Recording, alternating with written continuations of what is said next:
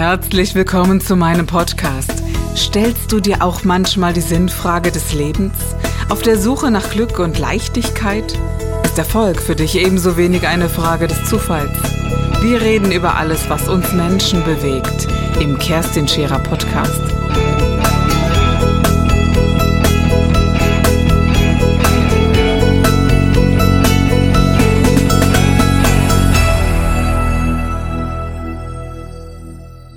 Um abzulenken von dem, wie schlecht es mir wirklich geht, habe ich all das Geld, was ich verdient habe, mit irgendwelchen materiellen Dingen. Mhm. Und alle Dinge, die mir gefehlt haben, Liebe, Anerkennung, habe ich mir halt gekauft. In Form von großen Sportwagen, Immobilien, die größten Partys, wo jeder gewusst hat, hey, wow, wer ist dieser junge Superstar? Tritra, tralala.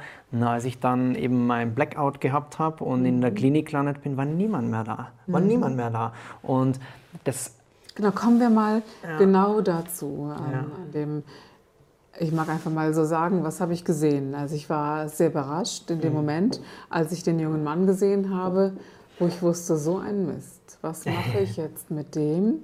Denn du hast mich an der Nase herumgeführt. Du warst der nette, freundliche, junge Mann. Und ich weiß gar nicht, was damals so über mich kam, aber ich habe deine Eltern eingeladen. Das mache ich ja. sonst nie. Ja. Also das habe ich noch nie gemacht, weder vorher noch nachher. es ist nie mehr dazu gekommen, aber ich hatte irgendwie im Bauchgefühl, wenn dem Jungen was passiert, müssen die Eltern dabei sein. Mhm. Und ich wusste auch, wenn sie nicht dabei sind, weil der Blick deiner Mutter der einzige war, ja. der dich erreichen konnte, noch nicht mal der Blick deines Vaters. Aber irgendwie wusste ich, wenn einer in diese Seele guckt und die Bindung hat, dann sie. Mhm. Und den Abend werde ich nie vergessen, denn wir haben zwar miteinander gearbeitet ja. und es war auch die Lösung klar, aber ich wusste nicht, boah, jetzt hast du die Tür aufgemacht. Ich wusste nicht, was mit dir passiert. Mhm. Und das hat mich sehr bewegt, lange, lange ja. sehr bewegt, weil ich dachte, entweder macht der Junge so weiter, dann stirbt er dran, sorry, mhm. dass ich das so hart sage, oder aber er weiß wieder, wer er ist. Und das fand ich so extrem auch von mir, weil ich auch ein Gefühl dazu hatte, mehr kannst du nicht tun. Mhm. Das hasse ich. Ja. Ja, das, ja. Also du hast mich sehr herausgefordert. Ja. Das, das passiert dann nicht oft. Nein, das passiert nicht so oft. Das passiert nicht so oft. Es gab später noch mal eine Situation, wo, wo man mich auch so, ähm, ich sag mal so liebevoll an der Nase äh, herumgeführt hat, weil, weil das Strahlen mich doch auch beeindruckt und, und ich eben auch an echte Freundlichkeit, Liebe und, und Echtheit denke. Ja, und die du ja auch in dir trägst. Ja. Also man ist ja ein Mensch und auch jeder, der so funktioniert irgendwann wie du, ist ein Mensch. Du kommst mhm. so meines Erachtens nach nicht auf die Welt. Ja, so wird man aus irgendwelchen Gründen. Ja, man ja. fragt ja immer so, also es gibt ja, äh, jetzt nehme ich dich mal raus, aber es gibt ja Psychopathen und man mhm. fragt sich da schon, wie ist das denn eigentlich? Ist denn derjenige so auf die Welt gekommen? War mhm. der schon immer so? Ähm, wann hat, hat sich diese narzisstische Prägung oder, oder, oder so eingestellt? So psychologisch mag ich gar nicht denken. Bin ja. auch kein Psychologe, bin ich auch. Darüber bin ich auch sehr dankbar, ja. denn äh, über diese Problemfokussierung mag ich gar nicht so an die Themen herangehen, sondern die, die Frage ist eben gewesen äh, damals für mich, Mensch, was hat dich dahin gebracht? Und ich glaube, sehr wohl, dass gerade, also ich habe so eine Theorie, vielleicht mhm. kannst du die mit mir teilen, das weiß ich nicht, ähm, dass man so ein, ähm, ein Ego-Teil in sich trägt. Das mhm. ist halt jener Teil, der sagt, du musst, du willst, ach, schaffst du sowieso nicht. Und äh, ich glaube, dass der äh, zum Herauskristallisieren unserer Persönlichkeit und, und zum äh, wirklich zum Strukturgeben und zum Abgrenzen anderer Gebiete im Leben ganz wesentlich. Mit 18 müsste er eigentlich wegfallen. Das wäre sinnig und mhm. man darf an Bedingungsliebe, äh, bedingungslose Liebe glauben und an eine ja, wundervolle Kraft in einem und dass man vielleicht noch einen Seelenanteil mhm. in sich hat. Und an dem Punkt hast du angesetzt und hast äh, diesen Erfolg gehabt. Und ich kann sehr gut nachvollziehen, wie verlockend diese Welt dann ist bitte. Ich meine, wir werden im Kollektiv miterzogen mit dieser Gesellschaft und wer es zu weit bringt, ist toll, wie du schon vorhin sagtest. Ja, ja aber immer nur im Außen, Kerstin. Ja. Also immer nur im Außen und das ist genau, glaube ich, auch das, was mir so brechen hat lassen. Weil die Erwartungen an mich immer so groß waren. Die haben immer gesagt, wow, dieser junge Superstar und die Bühnen der Welt und da sitzen Tausende von Menschen und Partys hier und Sportwagen und wow, wie krass, so jung. Aber je größer die Stimmen wurden, wie toll das ist, umso schlechter ging es mir persönlich. Mhm. Weil ich mich nie so gefühlt habe, wie das, was die gesagt haben. Ich habe gesagt, hey, ihr seht nur den Erfolg, aber ihr seht eigentlich nicht, wie schlecht es mir wirklich geht. Und ich habe mir das nicht zugetraut, um Hilfe zu rufen, weil automatisch für mich es schwächer war, Gefühle zuzulassen oder einfach zu sagen, hey, ich brauche Hilfe, Hilfe nicht im Sinne von professioneller Hilfe, Psychologe, sondern Hilfe im Sinne von, ich brauche einen Mentor, der mir zuhört oder ich brauche jemanden, der mich einfach wieder zusammenpackt, der nahe an so mir sieht, ist. wie du bist. Genau, und ja? der diesen Erfolg einfach Oder wie du ausblendet. finde ich noch ja, wesentlicher. Ja, und der einfach das einmal ausblendet und immer nur Dominik sieht Mhm. und die Werte rausholt, die er hatte von Anfang an. Und das hat niemand interessiert. Ich bin immer so oberflächlich behandelt worden, der Superstar, super erfolgreich, verdient super Geld. Den brauchen wir im Umfeld. So, aber niemand hat halt dahinter gesehen, wie schlecht es mir ging. Mhm. Und Erfolg ist das eine. Aber wie gesagt, ich bin ja dann umgefallen und bin in die Klinik Naja, machen wir eingewiesen. doch mal langsam. Also das, äh, hat, das weiß man ja jetzt Ja. noch gar nicht, sondern es gab dann wirklich den Tag äh, X. Äh, du hast, äh, sorry, so weitergemacht wie vorher. Ja. Es ist jetzt keine Werbung für meine Seminare, was wir jetzt sagen. Das ist auch klar erstmal. Ja. Ähm, du bist dann in ein Wachkoma gefallen. Ja, sieben Monate. Sieben Monate war weg. Gibt es einen Grund, äh, einen medizinischen Grund, weshalb du ins Wachkoma gefallen bist? Also ich kann nur das wiedergeben, was Ärzte zu mir gesagt Ja. haben. Und die haben zu mir gesagt, dass es einfach ein völliger Schutzmechanismus für meinen Körper war. Weil, wenn du dir meine Werte angesehen hast, ich sehe meinen Arzt gerade genau vor mir sitzen, wie er so sagt zu Dominik, wenn ich deine Werte hier ansehe und ich mache so und gucke nur das, was da unten steht, dann habe ich da jemanden, der 80 Jahre alt ist, wo ich jeden Tag dankbar sein muss, dass er überhaupt nur die Augen öffnet. Weil ganzes Leben lang nur Stress, Rauchen, Alkohol, Drogen, alles. Das Schlimmste, was ein Mensch an Werten haben kann, hast du in dem Alter. So, und also das ist der Grund. Und ich habe so schlechte organische Werte gehabt, dass der Körper von heute auf morgen aufgrund der Überanstrengung, der Überlastung im ersten Moment schulmedizinisch einfach gesagt hat, stopp, weil ich habe nicht mehr zwei Stunden geschlafen, habe Möglichkeiten gesucht, nicht schlafen zu müssen, angefangen mit Kaffee, mehr Energy Drinks, Apotheke, habe mir dann Koffeintabletten geholt. Weiter ist es nie gekommen, also ich habe nie Ja. Drogen oder so genommen, aber auch das waren Drogen, legale Drogen Ja. und die haben mich einfach scheitern lassen im ersten Moment. Und im zweiten Moment habe ich lange darüber nachgedacht, ob es wirklich der Stress und die Überlastung war. Und heute sage ich, nein, das war es nicht. Das war einfach die Einsamkeit und dieses Entfremden und Gerechtsein für andere Menschen, dieser psychische Stress zu haben und sie von sich und seinen Werten so weit zu entfernen, dass du nur mehr Maschine bist und diese, dieser Ruf nach außen. Das finde ich jetzt ein sehr, klar. sehr wichtiger Punkt. Ein sehr wichtiger Punkt, dass eine Gefühllosigkeit Mhm. Kraft kostet. Das würdest du heute unterschreiben, oder? 100 Prozent. Es kostet jeden Tag Mhm. genauso viel Kraft, wie diese Gefühle und Emotionen unterdrückt werden. Und ich weiß nicht, ob es dir auch so geht, aber ähm, Menschen, die ähnliche Strukturen äh, genannt haben oder die ich kennengelernt habe, die sagen, ich war der Supertyp, der Supertyp, aber irgendwann gab es Punkte, ob das alle vier Wochen war oder alle sechs Monate, wo, diese, wo man zusammengebrochen ist, wo man dieser, diese Kraft für nichts mehr hatte man Kraft. Ja. Und da wurde man fies. Warst du auch so zu anderen? Definitiv. Also ich würde lügen, wenn ich jetzt sagen würde, dass mir nicht der, das Geld oder der Erfolg in irgendeiner Art und Weise geprägt hätte. Ja. Also hat es definitiv. Hat sich halt darin geäußert, absolute Arroganz, Überheblichkeit. Und ich habe halt nicht mehr den Menschen gesehen, der vor mir sitzt, sondern wie du vorhin zur Anmoderation gesagt hast, ich und meine Welt.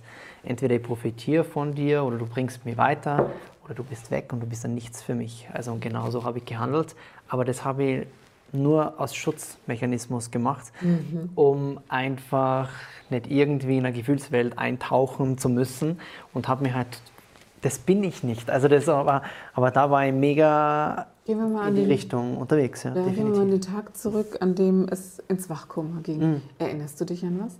An diesen Tag? Ja. Wie war das? Ja, also ich bin aus dem Fitnessstudio damals raus, weil ja, nee, ich habe schon gemerkt, dass es mir irgendwie nicht gut geht. Und dann gedacht, ja, gehst du ein bisschen auf die Laufmaschine, ein bisschen andere Kulisse, tut dir gut.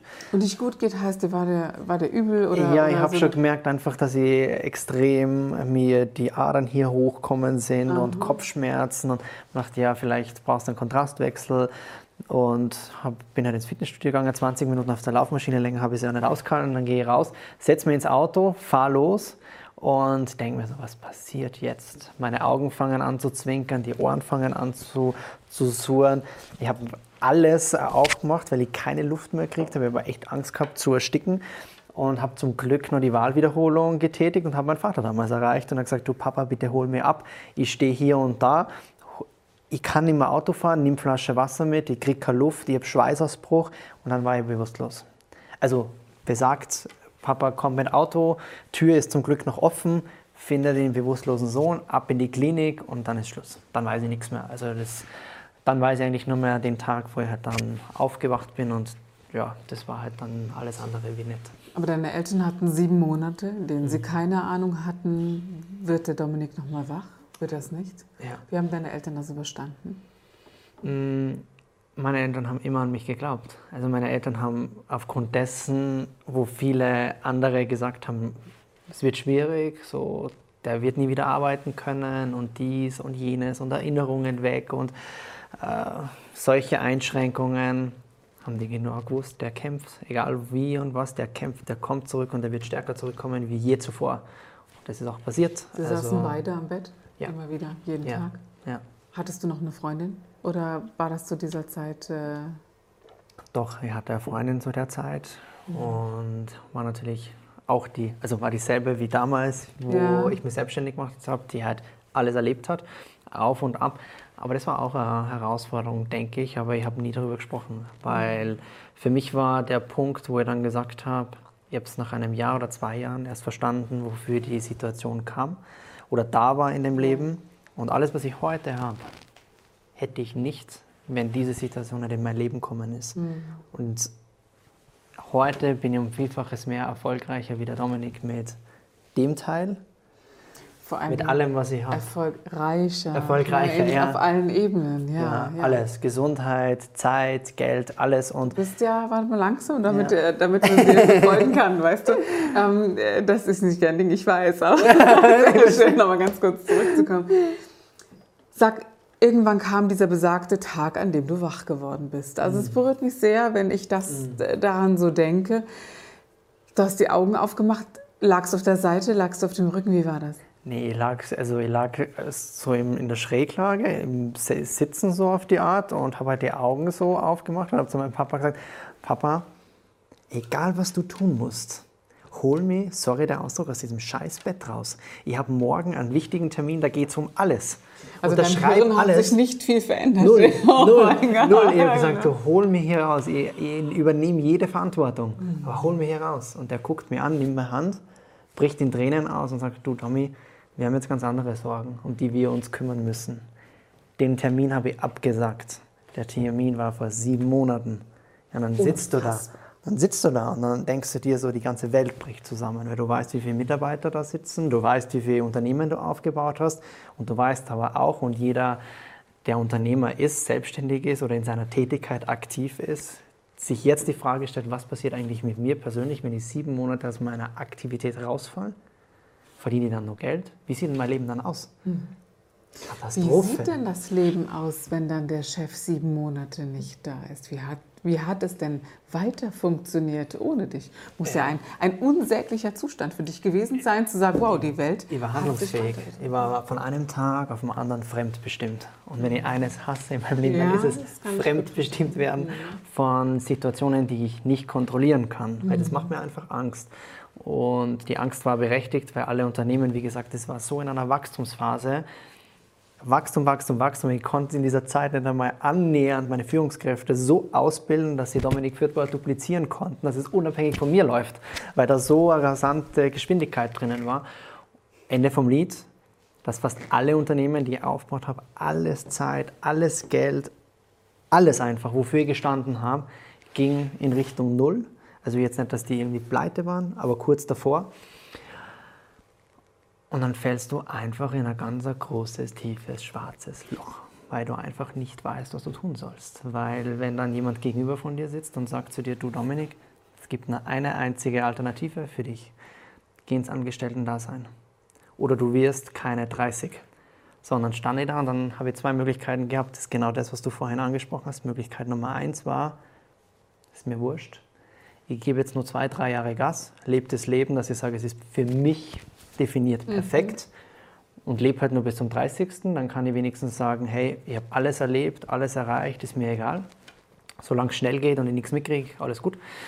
Und das Zweite ist einfach zu sagen, finde eine Alternative, wo du etwas findest, wo du als Person hier drinnen dein Herzblut reinstecken kannst und was dir alles das gibt, was du wirklich willst. Und das ist das Thema Selbstbestimmung, das ist das Thema Geld, das ist das Thema Zeit und es ist das Thema Gesundheit. Die zwei Möglichkeiten habe ich gehabt. Und diese Möglichkeiten, die liegen ja nicht vor der Tür. So, aber warum Depression? Weil ich so in einer engen Lage war, leben oder sterben. Das war einfach ganz klar. Du warst vor allen Dingen in einer Lage, so wolltest du auch nicht leben. Ja? Also ich, ich denke, diesen, dieser Kontrollverlust, das ist mhm. das eine, mhm. aber so wolltest du nicht leben. Und auch nicht, da muss ich doch nochmal nachfragen, wie bist du denn wach geworden? Du bist ja nicht einfach aufgestanden. Wer sieben Monate im Bett liegt, hat erstmal Muskel, äh, eine enorme Muskelreduzierung im mhm. Körper, äh, darf erstmal mobilisiert werden, auf die Füße gestellt werden. Wie lange hat es denn eigentlich gedauert, bis du vom Bett ins Ärztezimmer gekommen bist? Weil du sprachst ja vorhin von dem Arzt, der, mhm. der dir was vorgelesen hat, aber der ja. Dominik lag ja erstmal. Ja, ja, das da. war ja, wie wir in Österreich nennen, Visite, wo der halt kommt, der besucht dich und Aha, kommt und, okay. mhm. und ich wollte halt mit Ach und Krach aus diesem Teufelsbett raus, mhm. wortwörtlich, weil das war für mich mein Gefängnis und ich wollte da raus und alles retten in irgendeiner Art und Weise, mhm. Schadensbegrenzung zu machen, aber weder mein Körper hat mir das Go gegeben, dass ich es darf, nur der Kopf, der Kopf alleine. Aber wie gesagt, ich bin super, super dankbar für die Situation, die ich da erlebt habe. Lebensschule, Lebensschule. Mhm. Was ist aus dir geworden nach den sieben Monaten? Also, wie gesagt, ich sage das deswegen Lebensschule, weil wenn du in so einer Situation bist, findest du deinen inneren Kern. Also du kannst so viel Geld für Persönlichkeitsentwicklung bei den besten Coaches, Mentoren der Welt gar nicht ausgeben, was du in so einer Zeit über dich lernst, an Werten, an Geld, an Erfolg, an das, was du wirklich bist, wohin du wirklich dieses Spüren für einen selbst. Ja, du bist so reduziert auf dich selbst. Du hast nur ein einziges Ziel. Genau. Mhm. Also vorher war der Dominik, der viele Ziele gehabt hat. Mhm. Aber in dem Moment hatte ich nur eines. Ich wollte aus diesem Bett raus, ich wollte gesund sein. Das war das Einzige und das vergessen wir so oft. Wir sind so ehrgeizig in dem, was wir tun. Wir haben so viele Ziele, aber wir vergessen, dass Gesundheit und Zeit begrenzt ist. Und es gibt uns niemand zurück. Das Niemand. das Leben das begrenzt ist. Ja. Auch diese Endlichkeit wird dir erst doch dann bewusst, wenn du auf irgendeine Art und Weise damit konfrontiert bist. Und ja? wenn es plötzlich weg ist. Ja. Also wenn du von genau. heute auf morgen damit konfrontiert bist, dass Zeit und Gesundheit weg ist, dann fangen wir erst an zum Denken und nicht vorher. Zumal du hast ja komplett die Kontrolle verloren mhm. und ich glaube, tot zu sein, das mhm. ist das eine. Ja. Schlimm, schlimm, schrecklich genug, keine mhm. Frage. Aber in einem Wachkoma zu sein, also halb auf mhm. der einen und halb auf der anderen Seite zu sein, das, dieses Gefängnis empfinde ich ja als noch schlimmer. Darf ich das so sagen? Ja, definitiv. Also ich muss sagen, ich kann mich an vieles nicht erinnern. Ich kann mich nur an die Phase erinnern, die mir zurück ins Leben geholt hat. Das waren für mich gefühlt ein paar Stunden, aber das waren irgendwie mehrere Tage, wo meine Eltern versucht haben, wieder mhm. rauszuholen, mit Erinnerungen, die mich sehr stark geprägt haben in meinem Leben, emotionale Sachen. Und ich wollte ja auch, beziehungsweise bin sehr dankbar, dass ich in dieser Phase einfach für mich sein konnte. Also nicht ja. in dem Wachkummerzustand, sondern dass nichts nach außen gedrungen mhm. ist. Im ersten Moment habe ich gedacht, hey, wieso ist niemand da? Warum war, hat mir niemand besucht, obwohl ich da lag? Aber im, ersten, im nächsten Moment habe ich darüber nachgedacht und gesagt, Gott sei Dank. Gott sei Dank erfährt die Welt halt jetzt gerade nicht draußen, was passiert ist.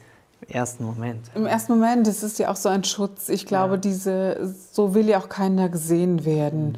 Wenn wir das so bei einem Prominenten mal anschauen, bei Michael Schumacher zum Beispiel, ich finde das sehr, sehr würdevoll, dass, es, dass diese Privatsphäre geschü- geschützt und geschont wird und dass daran festgehalten wird, keine Fotos zu machen, dass keiner da draußen das mitbekommt. Denn das ist unter einer Würde des Menschen. Und es gibt genügend, die das äh, publik machen, wo man sagt, äh, das darf jeder sehen. Es ist ja auch so schrecklich. Mitgefühl darf sich auf anderen Ebenen ergeben, aber nicht Ja, über sowas. aber nicht sowas. Ne? Das kann ich sehr, sehr, sehr gut verstehen. Und aber jetzt nochmal, konntest du sofort aufstehen? Konntest du sofort gehen? Nee. Nee, ich wollte es, aber das kannst du dir so vorstellen, du willst und die Bewegung und willst auf die Beine und fällst halt einfach, zack, bumm, um und Wie denkst lange dir, hat es gedauert? Ewigkeiten. Ich kann's dir, also für mich war es eine gefühlte Ewigkeit, bis ich da wieder wirklich so war, dass ich sagen kann, ich kann wieder normal laufen und Was Reha und Kämpfe alles. in dir, oder? In diesem Bett, so stelle ich mir das vor, Ja, wenn man in diesem Bett und mich und meinen Körper.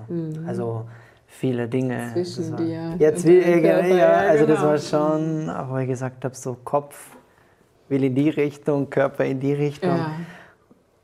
Aber am Ende des Tages wollte ich alles in einem haben. Ja? war, Also, ne? ja. Aber wie es auch war, ne? der, der, eine, der eine Teil von dir wollte in die Richtung, der andere Teil wollte in die Richtung, bevor dieser Zusammenbruch kam. Also ich glaube schon, dass da so ein Seelenteil in dir war, sonst wäre es auch nicht so weit gekommen, zu sagen, ich will äh, so nicht mehr weiterleben. Glaubst du daran, dass dein Körper da abgedankt hat, um genau dir das zu zeigen? Definitiv, 100 Prozent. Das war der Gib dich ganz Podcast mit Kerstin Scherer. Wenn du mehr über mich erfahren möchtest, dann gehe auf meine Website www.kerstinscherer.com oder besuche mich ganz einfach bei Instagram Co. Du interessierst dich für bestimmte Themen, die du jetzt noch nicht gefunden hast? Dann schreibe uns eine E-Mail an info@kerstinscherer.com. Wir freuen uns auf dich.